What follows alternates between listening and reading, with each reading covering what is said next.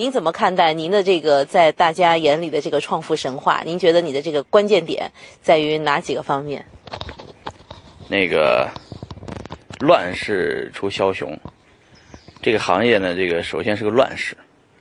呃，有点像一个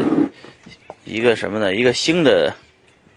群体在颠覆一个旧的王朝的这种感觉。呃，整个金融呢，其实就是一个比较中心化的啊，集权式的一种能控制政治的一种这种一种体系。这个体系一直是被垄断的，少数家族控制的。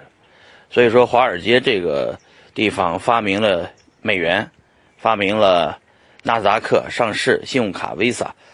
发明了这个期权，发明了二元，发明了各种各样的金融衍生品。呃，然后呢，通过所谓的金融控制实业来控制现在的世界。所以每个人现在都是很难。通过非金融的方式实现真正的财务自由，而这种，呃，随着西部，啊，就是我们硅谷，我们现在所在的地方就硅谷，随着硅谷的这些互联网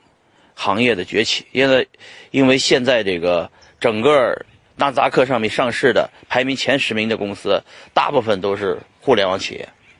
而互联网企业的这种颠覆，只是刚刚开始，是在原来的。金融资本家定的游戏规则里面玩儿但是突然之间，互联网人发现自己可以完全颠覆金融了。原来只是颠覆传统，现在要真正的颠覆顶层建筑，就是这个金融业。在金融业怎么被颠覆呢？哎，就是这个草莽们出现。这草莽们的做法就是根本不按规矩出牌，呃，发明了什么比特币，呃，莱特币。刚开始这是只只有一些山寨币。后来有了以太坊，后来有了 ICO，后来有了区块链的兴起，后来有了 token 这个世界的游戏规则，所以才会有了今天的这个互联网的草根屌丝们群雄逐鹿，啊，特别像现在的这个战场有点像三国，还不像三国，像战国时代，啊，到处的打仗啊，到处的抢地盘然后呢，金融的这个帝国的这种呃所谓的大秦帝国。被一点一点的瓦解啊，最终会出现汉武班汉汉武帝刘邦这样的草寇，会一统江湖嘛？也可能，也可能出现，就是各各个各个国家的，就是各个优秀的项目，然后呢无国界化的，把整个国家的这个概念都发生了整个颠覆。那我觉得我们属于是这个滚滚洪流里面的，呃，就是一一粒泥沙啊，被推着往前走。然后呢，并不是什么牛逼的人，只是在这个行业里面牛逼的人不出来，不牛逼的人天天在前面蛋逼，是吧？才有了我们这些人显得这么牛逼。其实真是牛逼的人不爱吭气儿，都在做事情。而我们这种人呢，这个特色就是，呃，其实自己啥也做不了，啊，不创设不创造价值，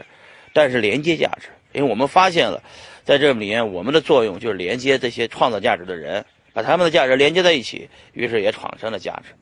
所以我觉得我自己想的很明白，呃，虽然是高中文化，但是呢，我们懂得人脉的价值，所以我们连接了很多人脉，